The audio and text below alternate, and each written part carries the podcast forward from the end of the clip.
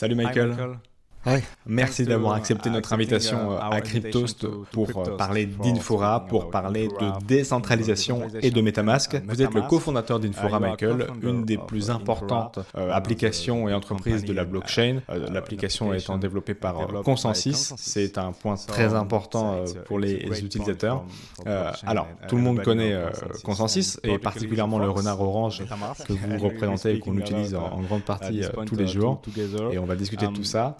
Avant de voir un peu la philosophie de MetaMask, est-ce que tu peux te présenter et présenter Infura, s'il te plaît? Absolument oui. C'est un plaisir d'être ici. C'est vraiment un honneur d'être interviewé et de représenter Infura et aussi Consensus. Je suis chez Consensus depuis maintenant 6 ans. J'ai commencé à l'été 2016.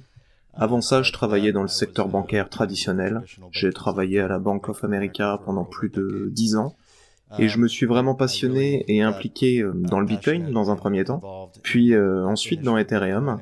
Euh, je considère Ethereum comme un outil de développement, une plateforme de développement, et donc je me suis impliqué vraiment à 100%, et puis je suis allé voir Joe, et j'ai obtenu un job chez Consensus en quelques semaines. Euh, Consensus, euh, à l'intérieur de Consensus, c'était un, ce qu'on peut appeler un centre d'innovation super nouveau, super cool, avec plein d'idées, plein de projets différents qui tournaient, euh, qui tournaient autour. Et tous ces projets, ils commençaient à construire des applications très rudimentaires euh, sur Ethereum. Et ils avaient tous un objet euh, en commun, c'est qu'ils avaient besoin d'avoir une connexion sécurisée au réseau, au réseau Ethereum. Donc ils étaient en train de gérer leur propre nœud, leur propre infrastructure, et en même temps ils essayaient aussi bah, de se concentrer sur le développement de leurs propres applications. Moi et quelques autres, E.G. Herman, Maurici notamment, on venait tous du milieu de l'informatique, de l'IT, de l'infrastructure, et on s'est dit que Consensus aurait vraiment besoin bah, d'un projet justement qui gère l'infrastructure pour tous ces projets euh, développés en interne chez Consensus. Donc on a commencé à démarrer Infura et notre tout premier client c'était Metamask. Metamask était aussi au, tout début, ils étaient sur le point de se lancer et, euh, et ben ils avaient besoin d'une certaine infrastructure derrière derrière eux et donc on s'est précipité et on a démarré à l'été 2016.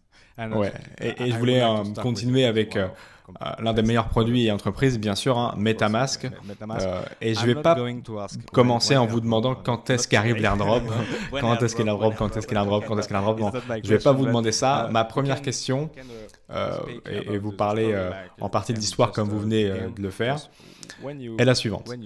Quand vous avez créé Metamask, que pensiez-vous du Web 3, qui n'était en fait pas encore existant, ou en tout cas pas mis en avant, comme euh, la finance décentralisée, ça n'existait pas encore. Donc quand vous lancez le produit, quelle est votre vision à propos de la décentralisation et des wallets oui, bien sûr. Je pense qu'au début du projet Ethereum euh, lui-même, euh, il y avait une vision d'en faire un navigateur Web3. En fait, la fondation Ethereum a écrivé un logiciel qui s'appelait Mist, et Mist, c'était un navigateur en fait qui avait un nœud intégré. Ça a pas décollé parce que c'est devenu super difficile pour tout le monde de gérer euh, son propre nœud euh, chez lui et euh, c'est d'ailleurs toujours euh, toujours le cas. Euh, donc MetaMask a vraiment réalisé cette vision de Mist en utilisant Infura en back-end pour que le nœud n'ait pas besoin d'être géré manuellement. En fait, on se connecte à un navigateur comme Chrome avec MetaMask et puis c'est le moyen de se connecter au Web3. Ce qui est challengeant, c'est vraiment l'interface utilisateur.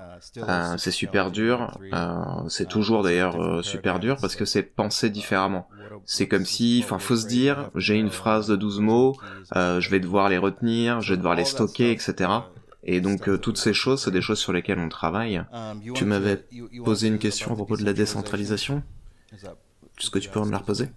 Évidemment, euh, à la création de MetaMask, comme je le disais, euh, personne ne connaissait la finance décentralisée, mais aujourd'hui, toutes les personnes qui mm, veulent utiliser la DeFi avec Compound et d'autres veulent utiliser MetaMask à l'heure actuelle pour ces services. Donc c'est quelque chose qui est assez fou. D'ailleurs, ça fait six ans que vous êtes créé. Sixième anniversaire, oui, la semaine dernière. Merci. Bon anniversaire. Six ans tout pile. Et vous êtes devenus les premiers. Vous êtes devenus les plus gros durant cette période. Alors, quelle est la, la voie du succès On a inventé ce secteur euh, d'activité-là, euh, ce, ce, type de service, Et puis après, il y a beaucoup d'autres entreprises, des concurrents qui sont arrivés et qui existent maintenant dans cet espace-là avec nous. De grandes équipes, vraiment des, des bonnes, des bonnes entreprises. Donc je pense que on sait que l'objectif, vraiment le but ultime, c'est de devenir plus décentralisé. Euh, et Infura deviendra plus décentralisé. Mais c'est un défi qui est quand même assez difficile à relever. Il y a Pocket Network, qui est un très bon projet euh, qui traite de cette thématique-là. Ils font des choses euh, qui sont vraiment bonnes pour décentraliser le, réseau. Mais après, quand vous avez une application comme Uniswap ou Compound, avec des volumes énormes de transactions et les performances dont ils ont besoin, euh, bah, avoir une solution décentralisée, ça peut devenir vraiment, euh, vraiment très compliqué.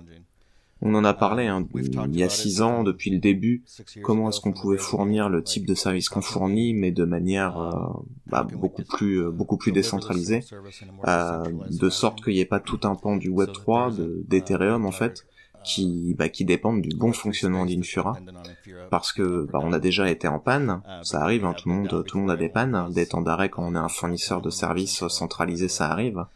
Et notre vision à long terme, c'est vraiment de, de, décentraliser davantage. Et on se focalise là-dessus depuis maintenant euh, les deux dernières années. Je pense qu'on est proche de pouvoir partager certaines nouveautés euh, prochainement. Mais on n'a jamais eu l'intention d'être ce qu'on ce qu'on appelle le gros le gros éléphant dans la pièce, le secret, euh, le sale secret d'Ethereum que personne veut, veut révéler alors, quand on dit que Ethereum est décentralisé, ah oui, mais il y a une Fira derrière. Et donc, euh, c'est dans les plans et dans nos objectifs. On a compris votre euh, vision du Web 3, mais j'aimerais aller un petit peu plus loin dans, la réflexion. Parce que aujourd'hui, on doit tous utiliser un wallet pour se connecter, c'est certain. Mais il y a beaucoup de problématiques liées à la vie privée et certaines entreprises qui essayent de combler cette euh, problématique, comme Sysmo notamment. On l'a compris, le wallet est un point de connexion, mais c'est aussi un grand point de liaison avec euh, notre e-réputation sur le web. Et comment tu positionne MetaMask dans cet écosystème euh, de l'irréputation du Web3 tout en préservant euh, euh, la vie privée. Je pense que MetaMask a beaucoup d'utilité dans le sens où on n'a pas besoin d'avoir nos clés dans l'extension sur le navigateur. On peut utiliser une ledger, on peut utiliser un trésor, on peut utiliser n'importe quel hardware wallet. Et donc, MetaMask, euh, avec MetaMask, les clés, elles restent avec vous sur votre propre matériel de votre choix. Et puis MetaMask sert de pont pour signer les transactions. Je pense que c'est euh, un modèle très sûr là-dessus. Euh, c'est probablement même l'un des plus sûrs en termes d'utilisation de MetaMask. Le défi, c'est que c'est quand même assez compliqué à utiliser pour des personnes non techniques comprendre euh, comment ça fonctionne, comprendre ce qui se passe tout au long du processus, c'est assez complexe. Et c'est la partie UX sur laquelle on va devoir s'améliorer. Je pense que MetaMask va continuer à, évoluer, mais euh, on devrait probablement quelqu'un prendre de l'équipe de MetaMask pour parler de leur propre feuille de route roadmap donc euh, pour nous, Infura, notre infrastructure, elle est agnostique. N'importe quel projet peut construire euh, par-dessus. Et de toute façon, c'est notre objectif depuis le début.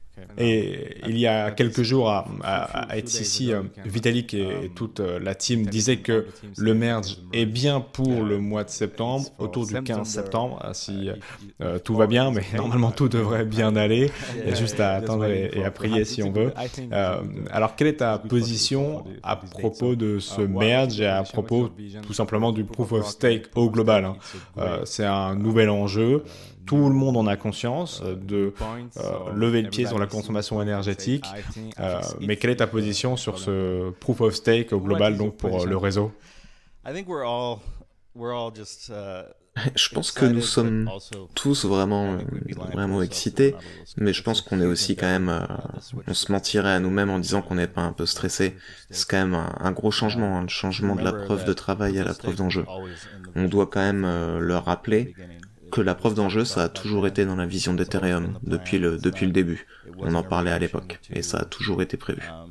C'est pas une réaction aux gens qui disent, qui disaient que les blockchains euh, sont, font par, enfin, causent le réchauffement, le réchauffement climatique. C'était pas une réaction à ça. C'était toujours, toujours prévu. Mais le défi, c'est que le réseau, uh, maintenant, il est euh, composé, on va dire, de plusieurs centaines de milliards de dollars d'actifs et de valeurs qui dépendent du bon fonctionnement de ce réseau. Donc je sais que certaines personnes sont frustrées que le merge prenne autant de temps, mais je pense que c'est vraiment la bonne chose à faire. On doit faire les choses correctement et je suis d'accord euh, avec vous. Je pense qu'en septembre, on devrait y être. Tous les réseaux de tests, sauf un, ont fusionné correctement. Il y a eu des problèmes qui ont surgi, mais globalement ils ont été réglés. Une chose à propos de la communauté Ethereum, c'est que même s'il y a des contretemps, même s'il y a des problèmes, des nouveaux défis qui sont découverts, euh, on va toujours se rassembler, la communauté Ethereum va se rassembler, les équipes de développement des clients, des protocoles, des équipes bah, comme nous, euh, Infura, on va se réunir et puis on fera en sorte que, que ça marche. C'est arrivé il y a six ans quand à la DEFCON 2, euh, à Shanghai, le réseau avait été attaqué et était tombé en panne. Pendant la conférence, ben, pendant plusieurs heures, on s'est réunis, puis on a trouvé euh, les problèmes, on les a réparés, puis on a continué. Donc je suis vraiment très confiant dans la communauté d'Ethereum, qui pour moi est vraiment le meilleur élément euh, d'Ethereum. D'ailleurs, on le voit ici à Paris avec tous les développeurs Web3 et tous les gens qui viennent à Paris pour ces conférences. Donc nerveux, mais vraiment optimiste sur le fait que hum, qu'on pourra passer cette fusion et qu'on sera vraiment dans une bonne position. Je pense que le modèle hum, du stacking est vraiment, est vraiment incroyable. Il y a plus de 400 000 validateurs sur Ethereum 2.0, ce qu'on appelle maintenant la couche de, la couche de consensus post-merge, et beaucoup de ces opérateurs de stacking euh, le font euh, en solo, euh, tout seul et dépendent d'Infura pour leur connexion à Ethereum 1, Ethereum 1 ou leur connexion aux clients d'exécution. La fusion oblige tout le monde à arrêter d'utiliser Infura pour ça et c'est vraiment très bien. donc les producteurs ils vont devoir ajouter leur, leur propre client de la couche d'exécution et ça va mettre d'autres nœuds sur le réseau en plus de, de ceux d'Infura et ça c'est vraiment une bonne chose pour ce qui concerne la décentralisation d'après merge. Donc beaucoup de choses vraiment très positives, le merge euh, vraiment très excité et on croise les doigts pour que tout aille bien. Ouais, il faut croiser les doigts et c'est un bon point parce que aujourd'hui tout le monde veut tout décentraliser en permanence. Euh, voudrait qu'on ait euh, chacun euh, quelque chose à dire et que ça soit en permanence distribué. Mais si on veut une adoption massive, utile pour Madame Michu, comme on dit en France, pour qu'elle puisse accéder facilement à ces services, ça sera compliqué. Alors pour toi quel est le bon équilibre entre la décentralisation d'un côté et l'adoption massive et donc la centralisation de l'autre côté? C'est quoi le, le bon compromis? Exactement. Je pense que c'est la raison pour laquelle Infura a eu tant de succès, pourquoi MetaMask a aussi connu un tel succès, et que d'autres portefeuilles, euh, d'autres applications comme le portefeuille de Coinbase par exemple, euh, ou les exchanges décentralisés, sont pris une place vraiment importante. Je suis totalement d'accord avec toi. Je pense qu'il y a cet équilibre qu'on doit avoir entre le fait de démontrer que la technologie euh, du Web3 aide les gens, qu'on a une sorte d'ampoule qui s'allume dans la tête et on se dit waouh, je viens d'envoyer à cette personne à l'autre bout du monde ce, ce jeton ce token et ça m'a coûté même pas quelques centimes et ils comprennent immédiatement. Après avoir cette expérience, pour vraiment comprendre ce que le Web3 peut faire, euh, ça serait pas possible en fait si on obligeait les gens à télécharger le logiciel, à lancer le logiciel, etc. On est vraiment dans les premières étapes. La technologie, elle a encore moins de 10 ans. Et j'ai l'impression que comme l'adoption d'Internet, euh, la phase d'adoption d'Internet, ça a pris 30 ans. Et quand on avance dans le cycle, avec la technologie Web3, en fait, on découvre ce que, ce que ça va nous permettre de construire, les nouvelles applications et la décentralisation dans les systèmes qu'on utilise. Mais on va devoir trouver cet équilibre, et je pense que c'est le bon, personnellement, je pense que c'est nécessaire. Et pour la dernière question, Michael, puisque vous êtes dans ce secteur depuis très longtemps avec euh, Infura et Metamask, j'aimerais avoir votre avis euh, sur le point le plus important selon toi pour Ethereum. Je veux pas que tu me dises le proof of stake, ça on l'a déjà identifié. J'aimerais entendre autre chose sur lequel tu vas vraiment être attentif euh, pour Ethereum dans les cinq prochaines années. Est-ce que c'est par exemple les ENS ou des améliorations dans la DeFi? Qu'est-ce que tu regardes le plus? Déjà, juste de, uh, de fait, quand je suis venu à la conférence ETHCC euh, hier, j'ai fait une présentation, j'y ai fait une présentation, et c'était la première conférence euh, sur Ethereum que je faisais depuis euh, trois ans, évidemment, parce que ces trois dernières années, on n'a pas, on n'a pas beaucoup bougé, mais j'ai été vraiment frappé hier parce que il y a trois ans en conférence, quand je, quand je me baladais, je reconnaissais tout le monde. Et là, quand je suis rentré hier, je ne reconnaissais personne. C'est juste incroyable toutes les nouvelles personnes qui rejoignent euh, Ethereum. Donc pour moi, la chose la plus excitante, ça a toujours été euh, la communauté d'Ethereum. Et je pense que dans les cinq prochaines années, on parlera de quelque chose qu'on peut même pas encore imaginer, que une chose que quelqu'un aura construit d'incroyable, et c'est vraiment ce qui est le plus excitant pour moi. C'est c'est l'inconnu et tous les gens qui sont impatients de découvrir cet inconnu-là ensemble. Et peut-être des choses comme le Zero Knowledge Proof, le ZKP et la euh, scalabilité sur Ethereum, qui est un point aussi important pour vous, MetaMask. Hein. Oui, c'est sûr. Je pense que le fait de rendre l'espace de blocs plus évolutif, euh, ce qui a déjà commencé à se produire avec les l'émergence des layers 2 que, que nous on soutient. Euh, on en soutient d'ailleurs 5, 6 ou 7 je crois maintenant avec Infura. Et juste en déchargeant l'activité de la blockchain Ethereum sur d'autres chaînes, euh, d'autres chaînes, eh ben ça va permettre d'avoir cette vision euh, du sharding sur Ethereum. Donc je pense qu'on va juste continuer de, de scaler, de passer à l'échelle, d'essayer de, de, continuer de se décentraliser, et puis d'attirer les meilleurs, les meilleurs talents, les plus brillants développeurs du monde, et puis de continuer à travailler dans cet espace, puisque c'est tellement passionnant. Et ouais, ça sera tout aussi important. Merci beaucoup, Michael, pour toutes ces réponses.